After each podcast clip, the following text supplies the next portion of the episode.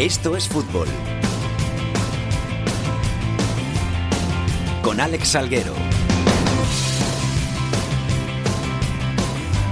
Hola, ¿qué tal? Muy buenas tardes a todos y bienvenidos una semana más a Esto es Fútbol, el rinconcito en cope.es para todo el fútbol de segunda, el fútbol de segunda B y el mejor fútbol de tercera. Ya estamos por aquí una semana más con muchas cosas que contar, muchas cosas de las que hablar, de toda la actualidad de estas ligas de segunda, segunda B y tercera, de ese sorteo de la Copa del Rey del pasado domingo con todos esos emparejamientos entre equipos de tercera y segunda B con equipos de primera división. Toda la actualidad aquí en Esto es Fútbol y como siempre aquí a mi lado Jorge Fernández. ¿Qué tal? Muy buenas. ¿Qué tal Alex? Muy buenas. ¿Todo bien? Todo muy bien, todo muy bien. Con mucho frío ya, ¿eh? que ya empieza a apretar. Ya empieza, sí, el frío, el mal tiempo, empiezan a suspenderse los partidos, que es un clásico de, Sí. de todas las temporadas aquí en, en las categorías inferiores. Y, y nada, que nosotros no paramos por el frío. Hombre, ¿eh? por supuesto que no, por supuesto que no. Hoy a los mandos de la nave el gran Antonio Bravo, en la producción Javi Gómez. Vamos con los titulares.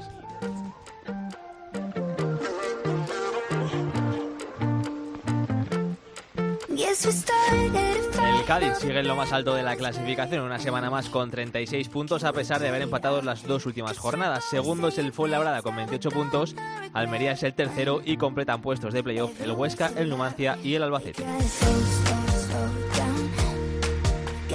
Por abajo, nueva derrota del Deportivo de La Coruña, que acumula 15 jornadas sin ganar y que es colista. Penúltimo es el Racing con 13 puntos, dos menos que el Oviedo y el Málaga, que completan los puestos de descenso. En el grupo 1 de Segunda División B es líder destacado el Atlético Baleares, en el 2 el Athletic de Bilbao B, el Castellón es el tercero en el grupo tercero y el Cartagena sigue dominando en el grupo 4. Y esta semana ha sido noticia los graves insultos que ha recibido una árbitra en un partido de juveniles entre la Unión Deportiva de San Lorenzo del Escorial y el Collado Villalba, aquí en la Sierra de Madrid. Alejandra García se llama la joven colegiada de solo 18 años y nos está escuchando su madre, Mercedes Nuño, que es concejala de deportes del Ayuntamiento de Galapagar por Ciudadanos. Mercedes, muy buenas, ¿qué tal? Hola, buenas, ¿qué tal? ¿Cómo está la chica? ¿Cómo está tu hija? Pues bueno, Alejandra está muy bien, la verdad. Está siguiendo con su rutina diaria y tal. Bien. Eh, imagino que tiene que ser muy duro para, para una madre el acompañar a su hija a hacer lo que le gusta hacer y, y tener que escuchar estas cosas. Hombre, duro para mí acompañarla no es, obviamente. A mí me encanta poder acompañarles a los dos. Eh, simplemente que me encontré en una situación muy, muy, muy lamentable en la que no encontré apoyo de nadie, que es lo que estoy denunciando por todos lados, ¿no? Que el silencio nos hace cómplices a todos. ¿Tú acompañas a tu hija habitualmente a arbitrar los partidos? Pues cada vez que puedo, la verdad. Sí, ¿Y es la primera vez que vives algo así? sí, claro, sí, sí. O sea, nunca en otras circunstancias, en otras ocasiones, nunca le había pasado nada de, de que los padres de los otros equipos dijeran nada. No, a ver, eh, el protestar las faltas, el, el discutir si era fuera de juego o no, eh, las cosas que son más típicas y normales que solemos hacer todos eh, en los campos de Sí, lo fútbol. habitual en una grada. Claro, sí, eso, vamos, lo normal, pero esas cosas no, por supuesto que no. ¿Y, y qué, qué sientes en ese momento? ¿Qué, qué, qué- eh, imagino que, que te, te hierve la sangre, porque a mí me pasaría. Hombre, y cada vez que hablo de ello me hierve la sangre. Eh, no sé, soy persona, ¿no? Y a nadie le gusta que agredan a los suyos. Pues al principio lo que digo todos los días, que eh, esperé un poco a ver si, si se calmaba el ambiente, pero al ver que no se calmaba, intenté eh, pedirles que por favor que parasen, que estaba la madre, que respetasen el trabajo que estaba realizando y, y todavía peor, porque saqué el móvil para eh, pues disuadir, ¿no? De que siguiesen faltando al respeto al trabajo que estaba realizando ella y ahí empezó peor la cosa. Eh, Mercedes, ¿desde entonces se ha puesto alguien en contacto contigo? ¿De la federación, del club, de alguien? Sí, de la federación se puso el presidente eh, de la Federación de Fútbol. Del comité no, pero vamos, eh, poniéndose el presidente, o sea, Paco en contacto conmigo, eh, suficiente. Me comentó que estaban trabajando en un proyecto para que, para, pues para erradicar todo esto, ¿no? De, de la violencia en el fútbol y en el deporte en general, pero vamos, más encaminada al fútbol, obviamente, que estaba en coordinación con la Comunidad de Madrid, como así lo manifestó creo también eh, el vicepresidente Ignacio Aguado, y por parte del club de, del San Lorenzo, el concejal de deportes de San Lorenzo me comentó que quería ponerse en contacto conmigo, pero bueno, le dije que, que no hacía falta, que aceptaba sus disculpas a medias, porque él si quiere, eh, por mucho que no conste en el acta, puede averiguar quiénes eran los que estaban en la grada haciendo eso, aunque la policía estuviese, porque la policía yo es verdad que la vi, pero la vi en el, en el otro lado de la grada, donde mm, casi había una reyerta, en fin. Eh, te quería preguntar por, por esto que has dicho último, eh, Mercedes, por lo de que no se recoge en el acta. Tu hija en ese caso es que no escuchó nada. Claro, es que ella eh, lo que dice y lo que habéis podido ver por los medios de comunicación, ¿no? Ella dice que, que como el lenguaje que utilizan los árbitros, que la grada, o sea, era consciente que la grada apretaba, pero no de que fueran esos insultos tan graves, porque ella estaba centrada, pues, en el partido. De hecho, eh, llovía, hacía viento, tiene que escuchar a, a 22 jugadores casi, a los banquillos, o sea, ya no tiene por qué estar pendiente de la grada, de hecho nunca lo ha estado porque no ha tenido que estarlo, es que es así. Y, y después de este incidente, eh, no se le han quitado ni se le ha pasado por la cabeza las ganas de dejar de arbitrar, ¿no? Que es lo más importante. No, no, no se le han quitado las ganas ni muchísimo menos. Ella quiere seguir, esto la va a hacer más fuerte. Pues Mercedes, que muchas gracias por pasarte por estos fútbol y a ver si hay suerte y acaban de una vez por todas estos lamentables comportamientos y lamentables incidentes que por desgracia tenemos que aguantar semana sí y semana también en, los campos de fútbol. Pues muchas gracias a vosotros por haceros eco, y, eco perdón, y darme voz. La verdad es que tenemos que empezar por hacer que sea una minoría esas personas, ¿no? Y si estamos en una grada y estamos escuchando que se está insultando a cualquier persona, que hacer que el rarito sea él, ¿no? Y ver que eso no se acepta. Por supuesto. Muchas bueno, gracias, muchas Mercedes. Gracias. Adiós. Che strane creature che siamo, così pieni di contraddizioni. Non ci sono confini precisi che tengano divisi i cattivi dai buoni. Esto es fútbol, con Alex Salguero. Però ci facciamo la guerra, cerchiamo la vita su Marte, mentre distruggiamo la terra. Su conti bancari diversi totali dividono classi sociali. Celle di alveare in case popolari diventano gabbie mentali. E quando qualcuno si scanna, quanti fingono che non lo vedono. Dall'angolo non intervengono, ma lo riprendono con il telefono. Che magari diventa virale, la gente si indigna mettendoci un like. E intanto cammina mentre fa la fila per comprare un paio di Nike. E poi dopo non ci pensa più, è solo un rospo da mandare giù. Mentre si aspetta Vamos a hablar ya de la segunda división. Vamos a hablar de la categoría de plata del fútbol español que va a cumplir su jornada decimoséptima. Jornada decimoséptima, como siempre, con el Cádiz en lo más alto de la tabla, con esos 36 puntos, 8 de ventaja sobre el Fuenlabrada, que es segundo, y lo que es más importante, 10 de ventaja sobre el tercero, el Almería, que es el que marca ese playoff. Por abajo, una semana más, sigue colista el Deportivo, que acumula ya 15 jornadas, 15 partidos sin conocer la victoria.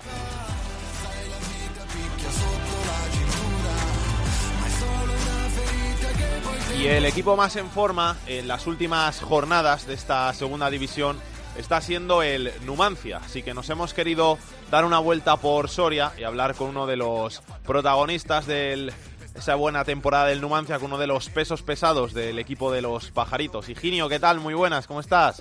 Hola, buenas tardes, ¿qué tal? ¿Todo bien? Todo bien, todo bien por aquí. Estáis ahora mismo que, que, que, lo rompéis, ¿eh? El Numancia quinto en la tabla, eso imagino que ni en los mejores sueños. Sí, la verdad que sí, y más como empezó la, la temporada con esas dos derrotas seguidas, que nos llegamos a poner a poner colista, pero bueno, hemos, supimos mantener la calma y la verdad que después de esas dos derrotas arrancamos y, y, y lo bueno es que el equipo aún sigue teniendo esa capacidad de mejora y, y ojalá pueda seguir así esta racha. O sea que uno de 14 lleváis sin perder. Eso es. Joder, eso es. Muy bien, muy bien las cosas. Además, eh, de los últimos cinco partidos lleváis 11 puntos. El, el, equipo más en forma. Ahora el Numancia es, es, es de los más temidos. Bueno, no, no sé si no sé si hasta ese punto, pero pero sabemos que somos un equipo muy fuerte al que al que hacemos muchos kilómetros por partido, somos un equipo muy sólido, que defendemos muy bien y, y, la verdad que sí, que, ahora mismo somos un equipo muy compacto, que sabemos, tenemos las ideas claras y, nada, salimos cada partido a darlo todo porque es la única opción de, de, seguir así y estar ahí arriba.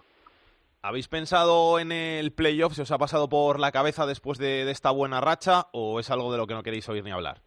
A ver, tampoco ni queremos ni queremos dejar de oír de hablar ni queremos siempre partido a partido. Es que parece un tópico, pero pero es que es así porque es que en esta liga pierde dos partidos y, igual que lleva quinto dos jornadas pierde dos partidos y se te vas al, noveno décimo. Es que eh, nosotros vamos ahora pensamos en Almería eh, siempre pensando en la cabeza siempre los 50 puntos y de ahí si seguimos allá arriba y los cuanto antes los conseguimos y podemos pelear por otras cosas muchísimo mejor. Pero pero el playoff queda muy lejos y partido a partido y el siguiente es Almería que, vamos a ir allí a intentar sacar los, tres puntos ante un, ante un equipazo, la verdad.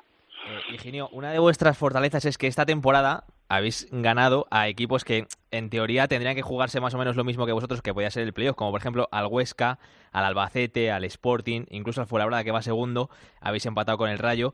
Eh, es una de vuestras claves que habéis ganado a equipos que podrían estar con, junto con vosotros en esos playoffs, equipos grandes. Sí, sí, al final yo creo que esa es una de las claves. aparte, además, creo que salimos a competir todos los partidos. Es la sensación que nos da a los jugadores y al cuerpo técnico es que competimos todos los partidos. Da igual que sea un equipo que esté hecho para, por presupuesto para ascender como uno que esté hecho para luchar por, por permanecer en, segunda. Entonces, eso es lo, con lo que nos quedamos. El, el pensamiento de competir cada partido es lo que nos llevamos cada fin de semana y eso es lo importante. Y has hablado de capacidad de mejora en la respuesta de antes. ¿Qué creéis que podéis mejorar todavía? Pues todavía tenemos más capacidad de mejora. Somos un equipo que la idea del míster, el míster ha llegado nuevo, ha llegado nuevo muchos jugadores. Yo creo que aún así falta por conocernos todavía. Yo creo que cuando más nos conozcamos y cuanto más crezcamos como equipo, ahí va a estar aún más la mejora.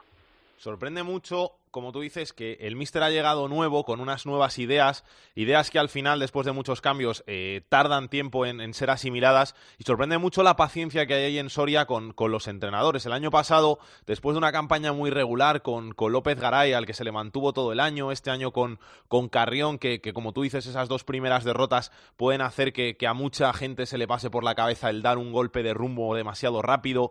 Eh, eh, es esa calma, esa... esa esa tranquilidad que se vive ahí en Soria, ¿no?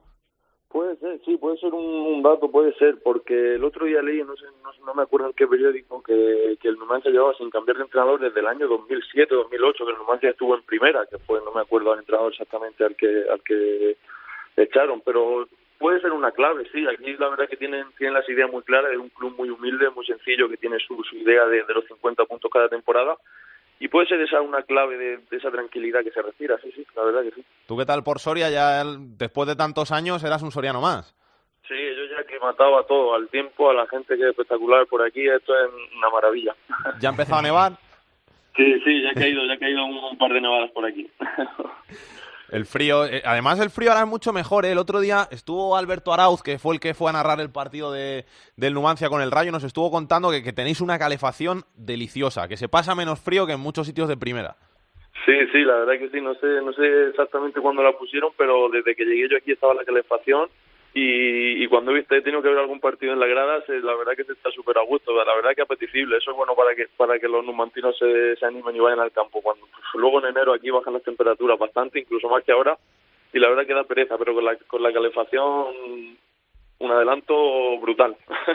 Em, otra cosa que te quería preguntar, Higinio, porque el miércoles 18 de diciembre, Ceuta-Numancia, en Copa del Rey, que jugáis a las 9, a las 8, si no me equivoco, se juega el Clásico. ¿Verdad? Sí, sí, correcto. ¿Qué te parece a ti ese, esa coincidencia, esta Copa del Rey, esta Copa nueva, esta nueva Copa del Rey? ¿Qué te parece a ti? A ver, a mí me parece esta nueva Copa del Rey me parece bien, me parece increíble porque como organización los equipos modestos tienen mucha oportunidad de enfrentarse a los grandes y incluso hasta de, en un partido en el, y más en el fútbol puede pasar de todo. Aunque coincida con el clásico, bueno, a mí es algo que, que, que me da igual. La verdad que si jugase en el Madrid, pues, pues, bueno, pero como es mí el equipo que me paga y que me da de comer es el Numancia, yo me da igual el clásico, la verdad. Sí, es verdad que sí, bueno, si llega a ser otro día, pues se ve el partido, pero bueno, hay que incidido, pues nada, pues hay que jugar en, Ceuta y, listo. Te tengo que preguntar también por el Almería. ¿Cómo ves al Almería ahora con Guti en el banquillo? Pues a ver, es un equipo, es un equipo, la verdad que tiene muy, muy, muy buenos jugadores que tiene sus ideas claras y está peleando por, por estar arriba. Veo un equipo muy muy compacto, muy sale muy bien a la contra con espacios y es un equipo muy muy peligroso. Nosotros hemos trabajado durante la semana, hemos estudiado sus puntos débiles y vamos a intentar allí a, a sacarle máximo beneficio a sus puntos débiles ya, ya por los tres puntos. Oye, ¿cómo ha cambiado el equipo de, de un año para otro con, con López Garay el año pasado y con, con Carrión este año? Y sobre todo, ¿cómo ha cambiado del de, del de hace dos años donde tú también estabas con, con Yagoba, donde al final rozasteis con los dedos el jugar en primera?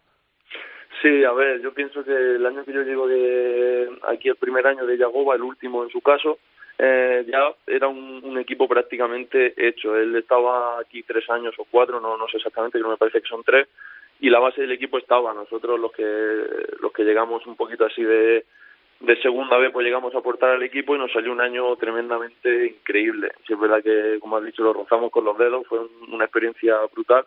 Y nada, el cambio con López Garay, pues yo creo que fue con tanto cambio. Yo creo que al irse Yagoba, llegó López Garay con una idea totalmente diferente de fútbol, pero totalmente.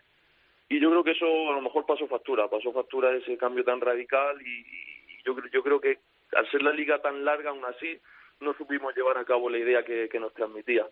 Y ahora con, con Luis Carreón, pues yo creo que el equipo lo ha entendido a la primera y eh, como te he dicho antes, aún nos queda mucho por mejorar, pero creo que, que tiene, tenemos buena, buena sintonía y buena capacidad de, de, de mejora. Higinio, que muchas gracias eh, por pasarte por esto fútbol. Mucha suerte para el Numancia esta temporada, para ti, que te salgan las cosas muy bien. Y nada, un abrazo muy grande.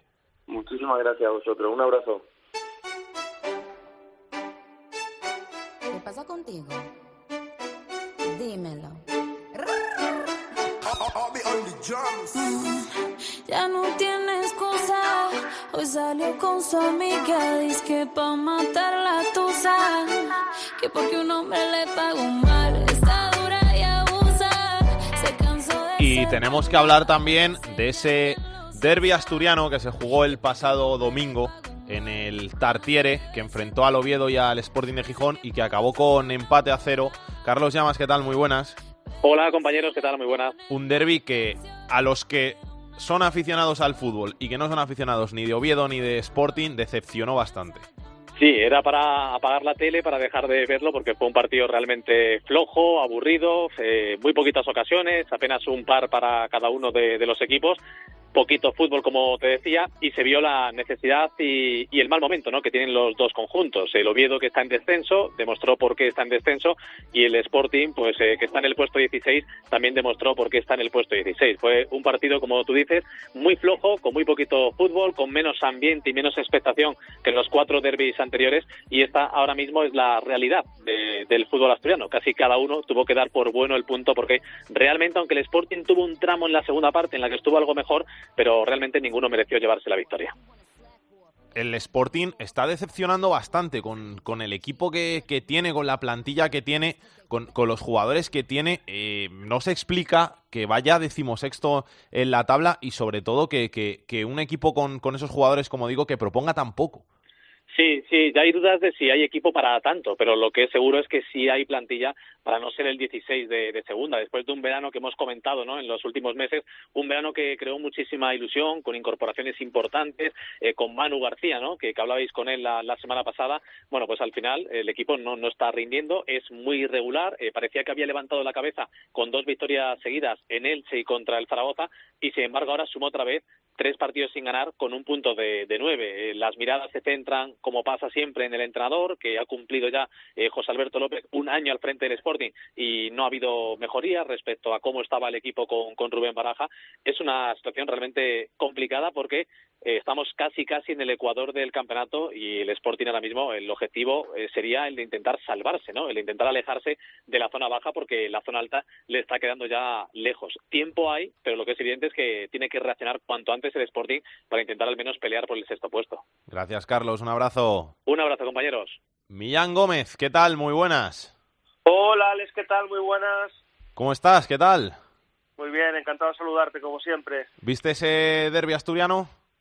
Sí, por supuesto, un partido bastante plano. Es cierto que, que tuvo alguna ocasión cada equipo, especialmente esa de, de Yuca en, en, la, en la primera mitad, pero un derby descafeinado en dos con dos equipos que, que no pasan por un momento ni mucho menos óptimo y además con un estado del terreno de juego pues bastante mejorable y desgraciadamente habitual en un campo maravilloso como es el Tartiere, pero que el terreno de juego no está a la altura habitualmente del estadio ni, por supuesto, de, una enorme afición y de un enorme club como es el Real Oviedo. Eh, Millán, yo te quería preguntar por la situación del Fuenla, porque ha ganado, viene de ganar al Huesca, ya estamos prácticamente en la mitad de la temporada y es que sigue ahí arriba, sigue segundo, es que esto ya no es una broma.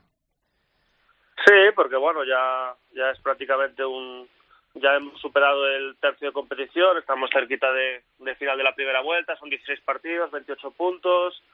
Eh, bueno, un equipo trabajadísimo, un equipo de líneas juntas, muy compacto, que aprovecha muy bien sus goles, que trabajadísimo a, a balón parado, que ahora bueno viene de ganar al, a la Ciudad Deportiva Huesca. Bueno, un equipo que evidentemente ya tiene mucho margen ganado para conseguir la salvación y evidentemente hemos visto situaciones más complicadas en el fútbol, por tanto, eh, porque el Fuenlabrada no puede no puede seguir ahí y optar al, a la promoción. Lo que ocurre es que en una liga tan tan igualada, ahora mismo están con 28 puntos en ascenso directo, pero solo tienen tres, cuatro puntos de margen sobre sobre el séptimo clasificado, sobre el primer equipo que no jugaría playoff, entonces lógicamente le tienen que dar continuidad, es complicado que se mantenga ahí, pero evidentemente es la revelación de la competición y yo incluso diría que la revelación del fútbol español en, en esta temporada.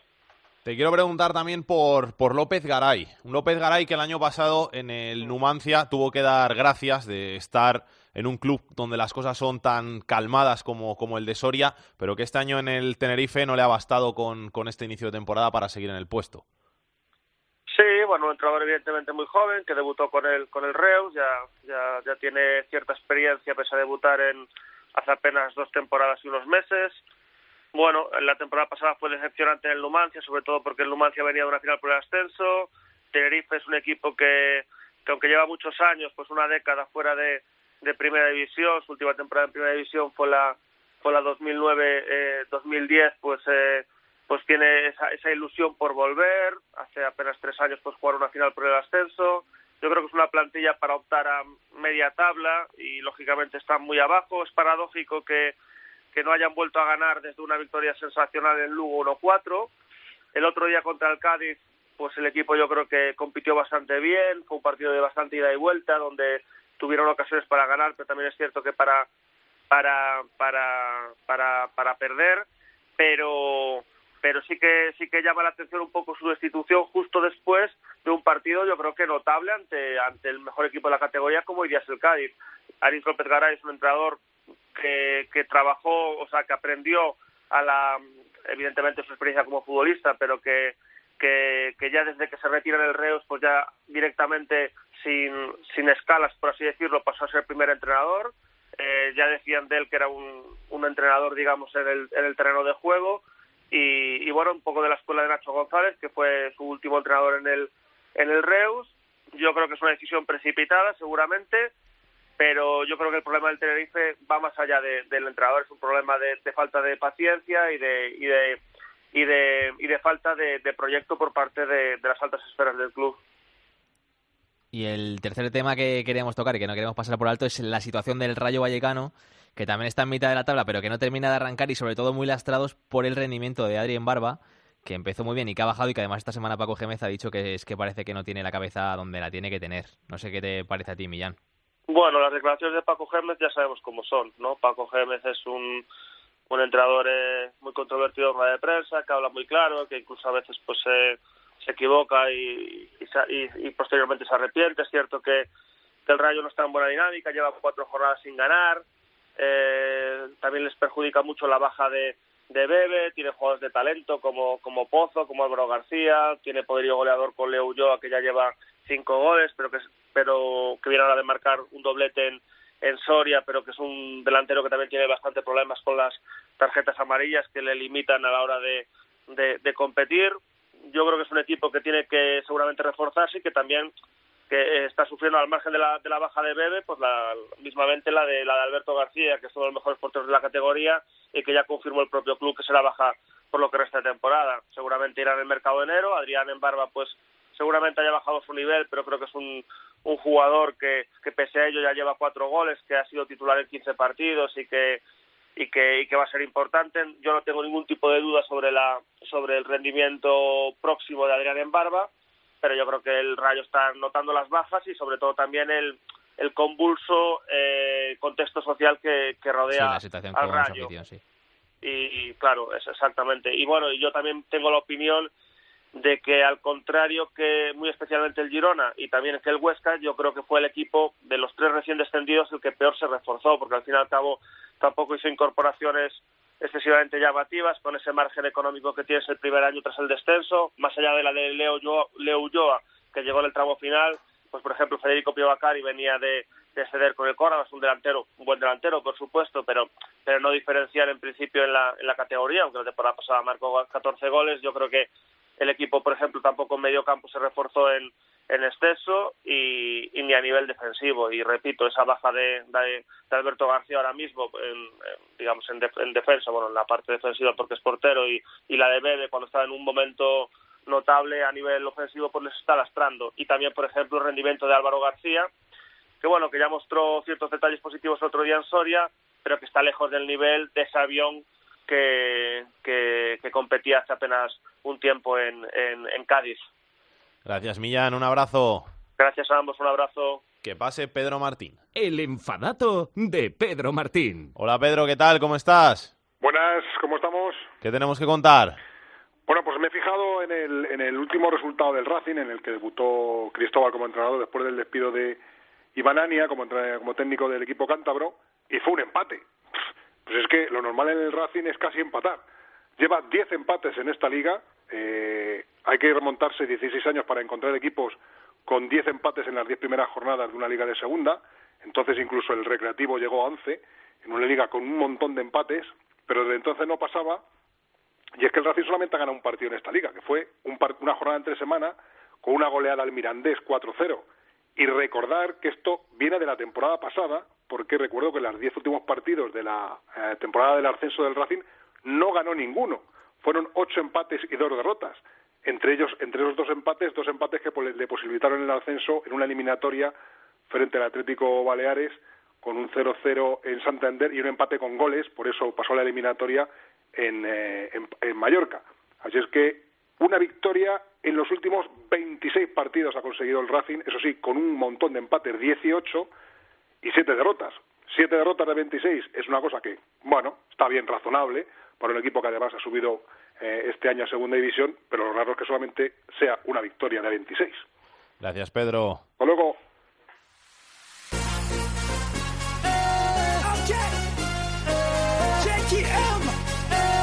La segunda B en Esto es Fútbol.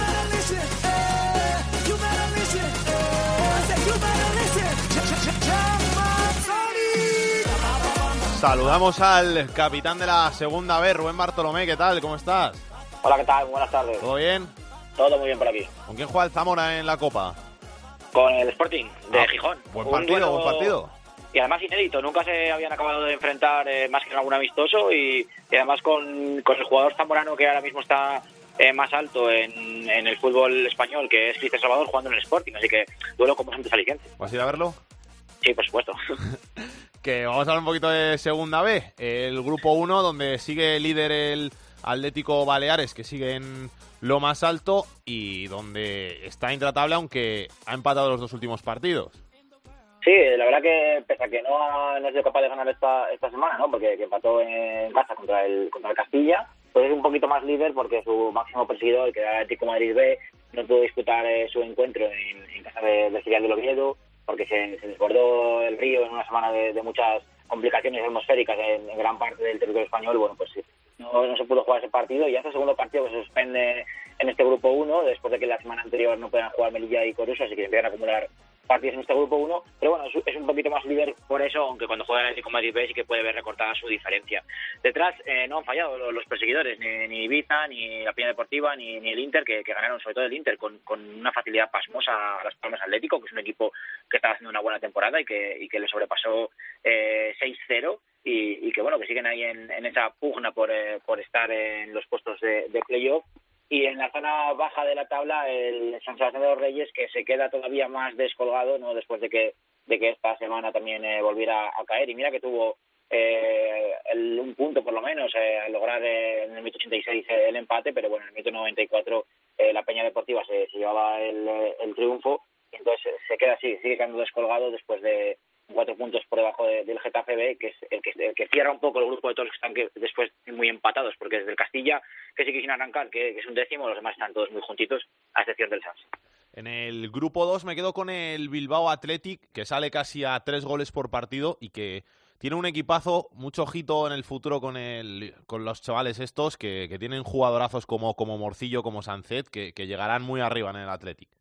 Sí, alguno ya jugando en algún, algún minuto con, con, el primer equipo y, y demostrando que, van, a, van, a, van a ser parte de, esta plantilla no, tardando mucho y que van a acabar eh, llegando. Algunos puede que tarden algo más con esa política que tiene el Athletic de, acabar eh, buscando sesiones en otros equipos de, de la zona, pero pero bueno, yo creo que van a llegar eh, muchos y efectivamente no, no falló el Athletic, no falló la Cultural y no falló Unión Deportiva Logroñés, los tres líderes que, bueno, el líder del Athletic B, pero con un punto sobre la Cultural y dos sobre la Unión Deportiva Logroñés, pero que siguen eh, para adelante y, dos, dos estilos muy diferentes, ¿no? Porque tenemos el de Athletic B con, con esos 35 goles a favor, que es una máquina eh, de hacer goles y, por el contrario, con segundo está la Cultural Deportiva Leonesa, que solo ha encajado 10 en lo que llevamos de temporada y 3 en los últimos 7 partidos. Es muy difícil hacerle un gol a, la Cultural, es verdad que mete menos goles que, que el Athletic B, pero eh, son dos estilos bastante diferentes para, para luchar por esa zona alta.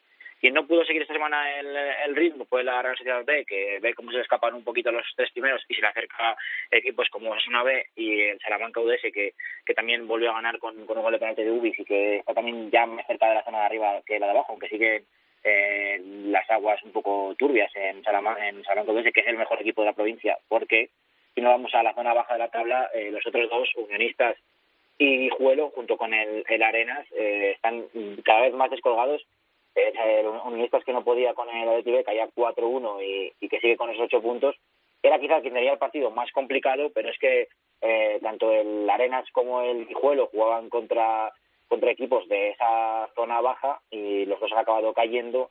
El, el Guijuelo que lo hacía en, en casa del Reunión y solo, solo caía 2-1 y bueno, de lo malo malo era un, era un duelo que podías perder no fuera de fuera de casa por la mínima pero es que el Arenas eh, recibía en casa al, al Leioa, perdía 0-3, un Leioa que sigue en puesto de descenso, pero que toma un poquito de aire, y al final, al final ahora ya son tres equipos que empiezan a estar bastante descolgados, que empiezan a tener mala pinta y a los que se les empieza a acabar poco a poco el tiempo, aunque todavía quedan 25 jornadas de, liga, que es mucho, es eh, prácticamente el doble de lo que se ha jugado, pero que empiezan a ver, eh, sobre todo por sensaciones de perder contra rivales directos, que, que se empieza a complicar la estancia aquí. En el grupo 3 todo muy, muy igualado por arriba.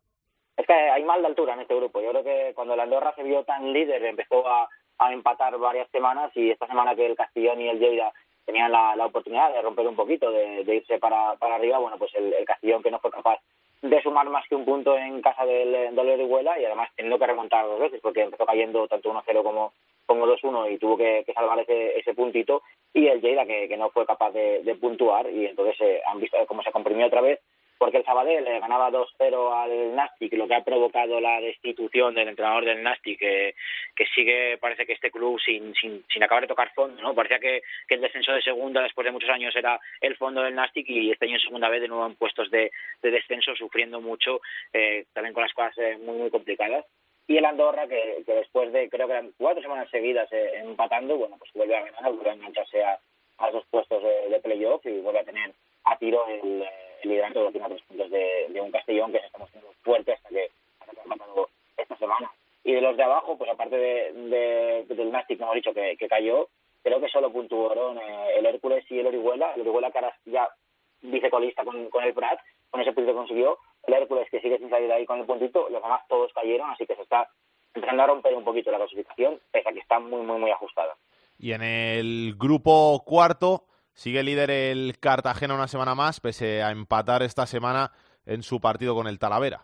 Sí, un, un buen Talavera de la Reina, que, que, está en la zona baja, pero que, que en casa del de Cartagena hizo un gran partido, que se adelantó también dos veces, como en, como en el antepartido que hemos contado, y que, obligó a Cartagena a tener que eh, ajustar mucho al final y, y apretar para, para conseguir un puntito por lo menos, que fue lo que acabaron sacando, y entonces eh, se le acerca, ¿no? Se le acerca porque el San Fernando eh, sí que ganó muy fácil en casa del, del Villarrobledo para, para ponerse segundo, un Villarrobledo que es, colista y que no puso mucha resistencia eh, al San Fernando, que ahora está ya a, dos puntitos ¿no? de, conseguir el liderato, y también el Marbella, que en, en minutos de, descuento fue, fue capaz de ganar. Y, son los dos eh, equipos que ahora mismo más cerca están de, del Cartagena con, con el Badajoz, que, que siguen en, la cuarta posición, eh, una semana en la que en la que cayó en casa de, de la Balona, entonces se le acerca gente y, y, se descuelga un poquito, pero bueno, eh, sigue todavía muy arriba. Y luego, pues abajo, pues eh, aquí sí que hay máxima igualdad, ¿no? Porque el, el colista está a tres puntos, por ejemplo, del Murcia, que es, que es tercero, un Real Murcia que está teniendo que hacer muchos esfuerzos para para seguir adelante en la Copa Federación. Fíjate, un Murcia casi en puesto de descenso que ganó al Castellón, que es líder del grupo tercero, para lo que vemos lo, lo bonito que son estos partidos de, de las Copas. Y al final en, en, este grupo cuarto, abajo muchos equipos implicados en muy poquitos puntos. Eso hace que haya bastante nerviosismo en, en muchos de los clubes implicados porque varios de ellos, como Lucam, eh, como, como el Real Murcia eh, o como, como el Mérida y el Algeciras, querían estar bastante más arriba de lo que están. Gracias Rubén, un abrazo. A vosotros, adiós. Pocos cambios en la parte alta de la clasificación del grupo 1. El Atlético Baleares sigue mandando con firmeza y le siguen de lejos el Atlético de Madrid B y el Ibiza. Quien mejor ha aprovechado esta jornada 13 ha sido la Peña Deportiva que con su victoria en el minuto final ante el Sanse vuelve a los puestos de playoff. la consigue Igor el centro. ¡Está! ¡Gol! Peña Deportiva. Y atención que tiene la victoria. El remate. Precisamente el Sanse sigue colista y se complica la vida como el Getafe B. El Coruso suma 13 puntos con su empate, al igual que el Celta B, que es quien marca el play-out. Y el Langreo logró su segunda victoria consecutiva, esta vez ante el Rayo Majadahonda y demuestra que está muy vivo. ¡Ojo! El gol. Gol de Adriane. Ya no. En el grupo 2 hay una bonita pelea en la parte alta de la clasificación porque tenemos a los tres primeros clasificados en solo dos puntos de diferencia. El líder, el Bilbao Athletic, volvió a ganar igual que la Cultural Leonesa que segunda y que la Unión Deportiva Logroñés que le metió tres goles a un aspirante como el Burgos.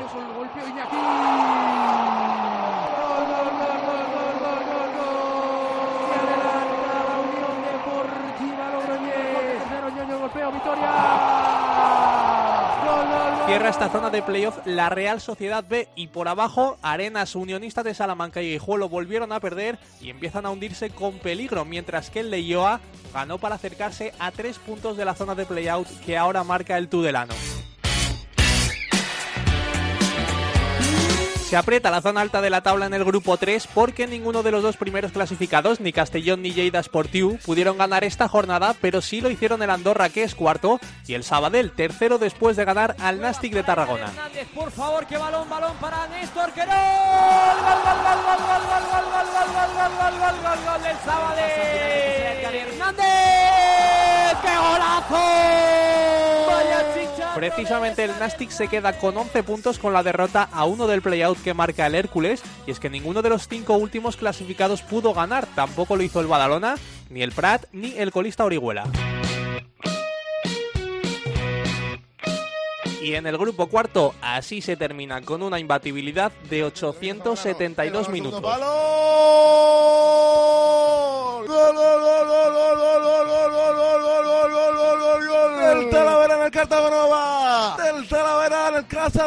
Es el Talavera metiéndole hasta dos goles al Cartagena después de más de nueve partidos sin encajar para empatar en el Cartagonova. Eso sí, el Cartagena continúa líder del grupo seguido del San Fernando y del Marbella que ganaron algo que no pudo hacer el Badajoz que ahora es cuarto. Y por abajo Llegó la victoria del Mérida Asociación Deportiva ante un rival directo como el Algeciras, que le permite situarse a un solo punto del playout que marca el Villarrubia, gracias a un hat-trick de Santi Villa desde el punto de penalti. máxima, Santi Villa con pierna izquierda, ahí va el lanzamiento, gol. Gol, gol, gol, gol, gol, gol, gol, gol, gol, gol, gol, gol, gol, gol. Al penalti Santi Villa, se repite la situación, ahí va Villa, gol. Gol, gol, gol, gol, gol, gol, gol. Que señala González del Campo, tercero a favor del Mérida. Santi Villa que puede lograr un hack trick. Ahí va, el veterano, gol. Además, Recreativo Granada y Villarrobledo, el nuevo colista, siguen en descenso. Esto es fútbol con Alex Salguero.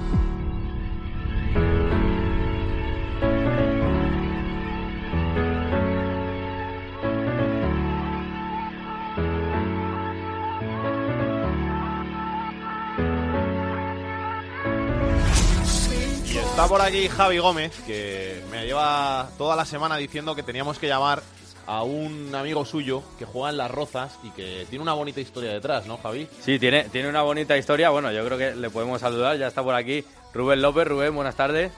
Hola, muy buenas tardes. ¿Qué tal? ¿Qué tal? Pues mira, sí, lo que te contaba Alex tiene una bonita historia porque después de tantos años intentándolo, no es tan mayor, no supera los 30 todavía, pero después de tantos años intentándolo, es bonito ver un debut, ¿sabes? Y ya esta semana ha debutado en Segunda B, Rubén.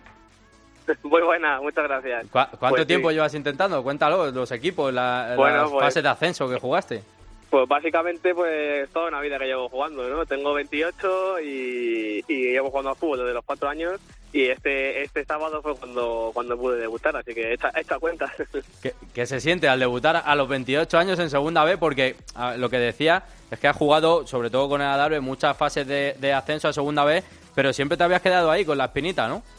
Claro, a ver, lo, lo, mejor es que fue precioso y muy bonito porque hemos tardado mucho en conseguirlo y hemos jugado hasta cuatro fases de, hasta cuatro playoffs play diferentes, en diferentes fases y en diferentes equipos, hasta conseguir llegar a, segunda B y una vez conseguimos llegar a segunda B, pues a mí me ha costado un poquito más aún debutar pues, por, por, diferentes lesiones que, he tenido. ¿Qué, ¿Qué, te ha pasado?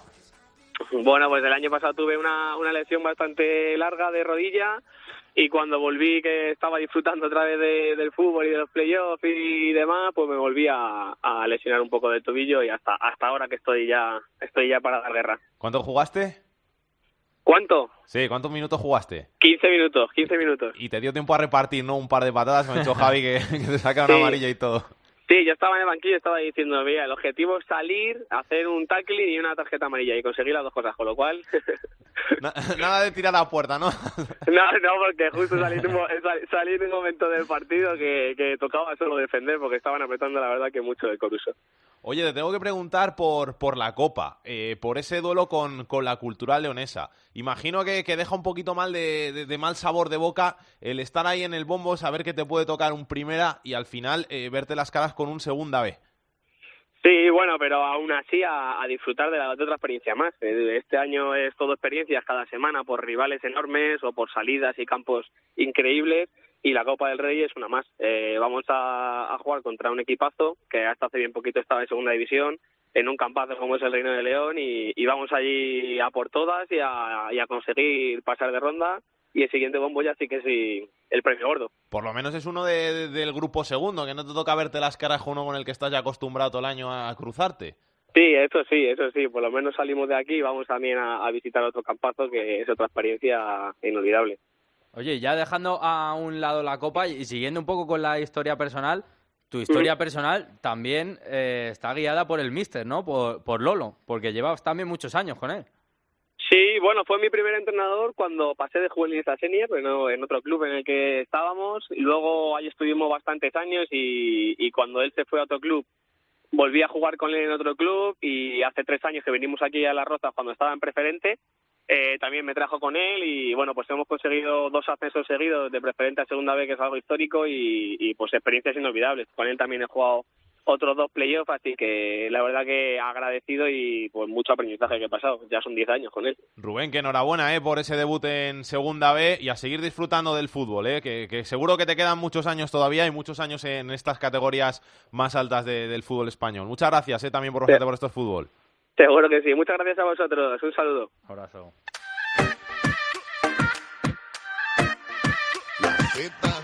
La tercera división en Esto es Fútbol. por ahí.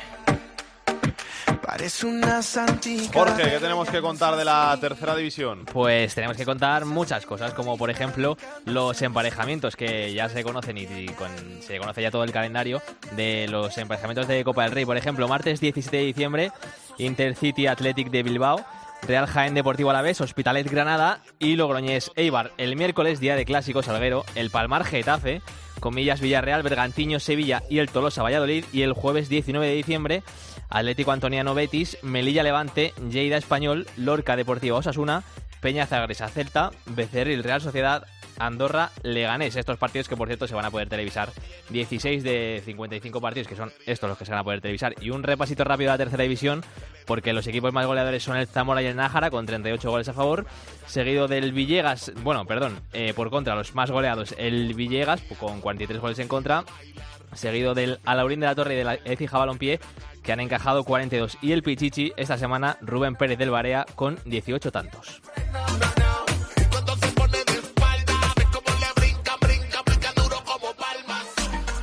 después que te tiene ahí, te domina y te hace perder la cordura. Y nos está escuchando uno de los presidentes de un equipo agraciado en este sorteo de la Copa del Rey, porque va a poder medirse a un equipo de la primera división. Se lo ganó con esa ronda previa en la que participó y consiguió el pase a este sorteo.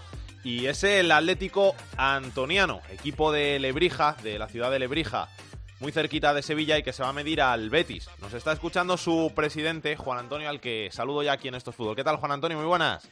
Hola, ¿qué hay? Muy buenas. ¿Cómo está?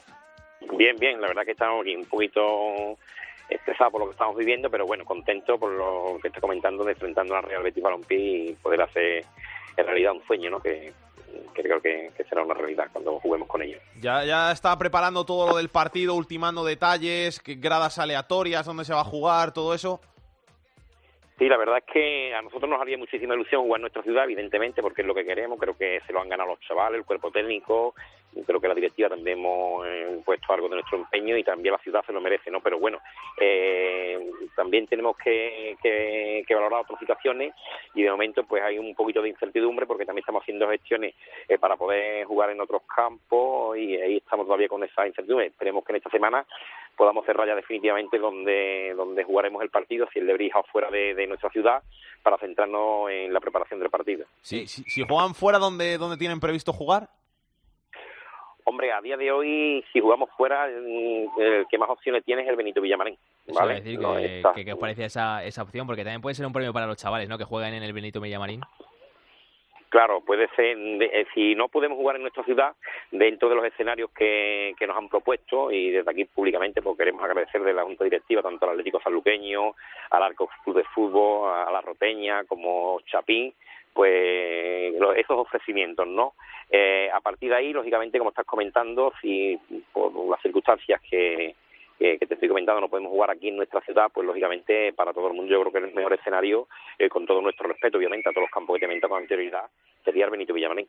¿Saben ya cuándo va a jugarse el partido? ¿Tienen horario ya de, del encuentro? Sabemos que es el jueves 19, pero no les han comunicado ni, eh, ni hora ni nada. No, ahí está. El, el, día 19 es lo único que nos ha dado la federación certeza de que se va a jugar.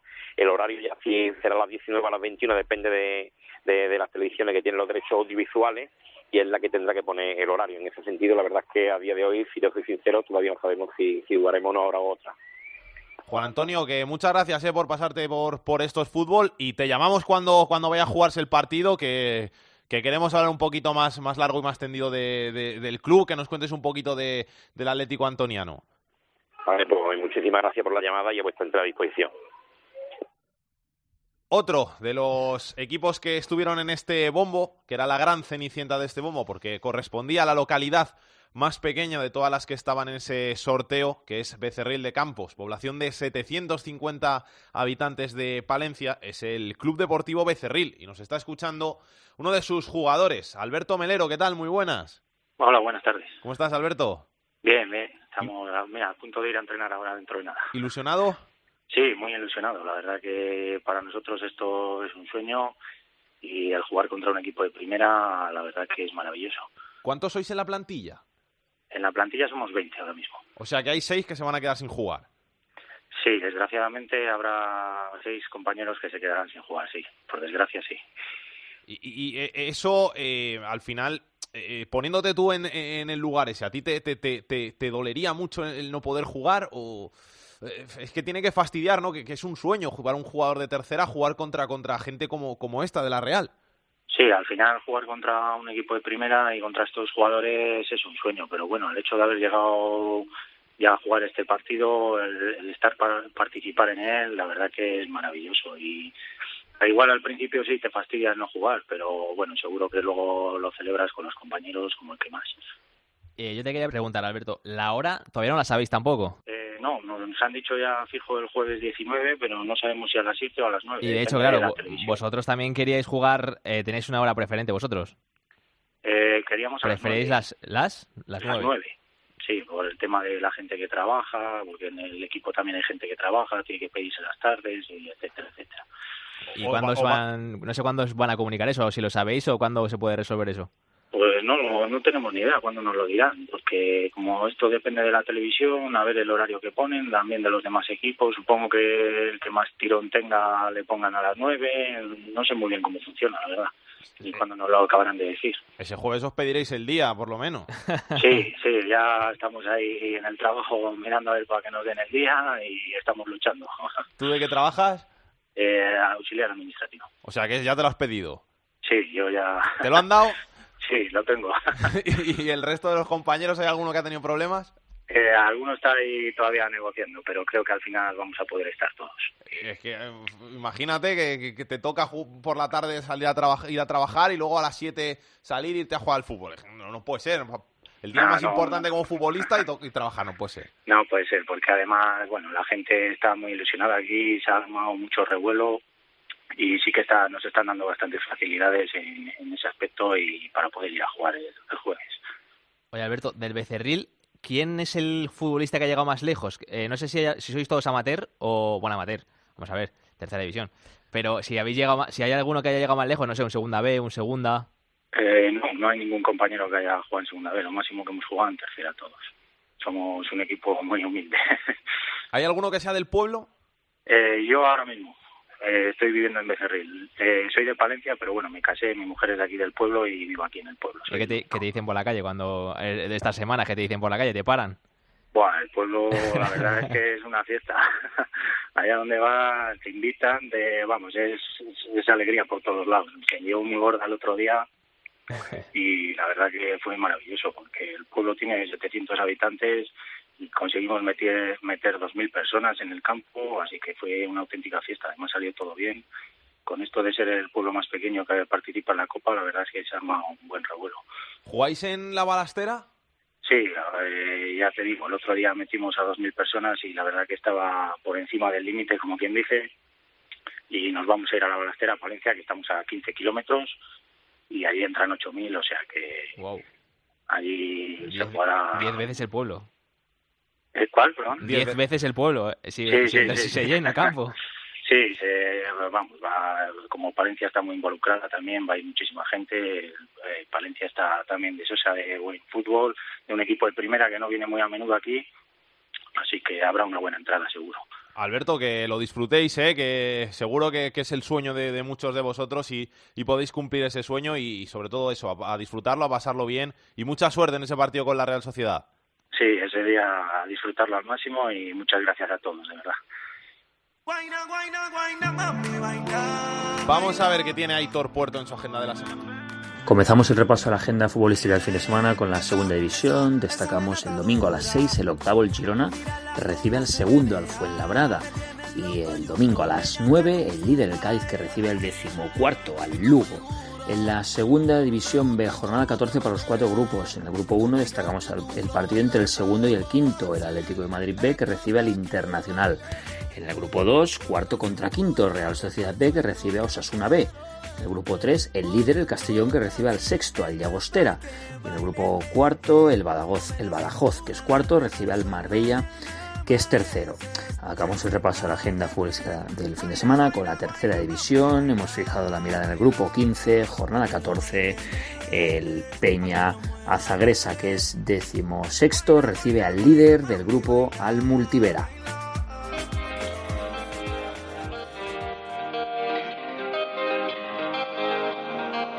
una cosa da dirti da tempo, ma non ho mai trovato il momento Potrei farlo qui, non mi importa se questa gente mi guarda ridendo. Giuro l'altra notte è stato bello, non esci più dal mio cervello.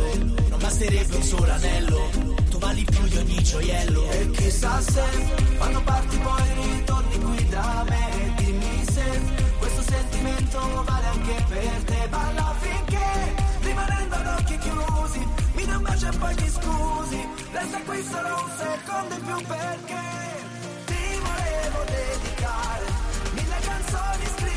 Pues hasta aquí este capítulo de esta semana de Esto es Fútbol con toda la actualidad de segunda, segunda B y tercera. Jorge, buen programa hemos tenido, ¿eh? La Copa, qué bonita este año con este nuevo formato, con estos equipos humildes, ¿eh? Muy bien por la federación, como, como muy bien, que por aquí. Muy bien. Muy bien por la federación, muy bien por apostar por este formato y muy bien por apostar porque los ciudades, los pueblos pequeños puedan ver a equipos de primera división de esta talla, puedan ver a las grandes estrellas de la liga en sus campos, en sus pueblos, porque al final se lo merecen. Todos los aficionados de todos los equipos están hartos de verlos en sus campos todos los fines de semana, pero el fútbol no es solo la primera división y muy bien por la federación, como hemos dicho, por, por apostar, por traer de nuevo la copa que mola aquí al fútbol español.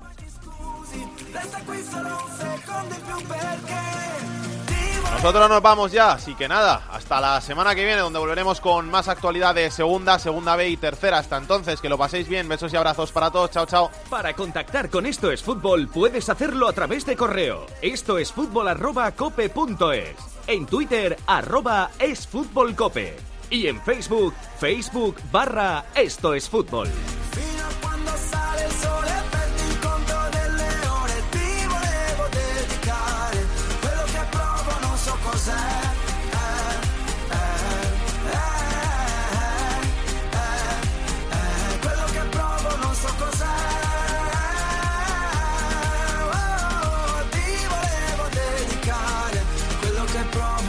so cos'è.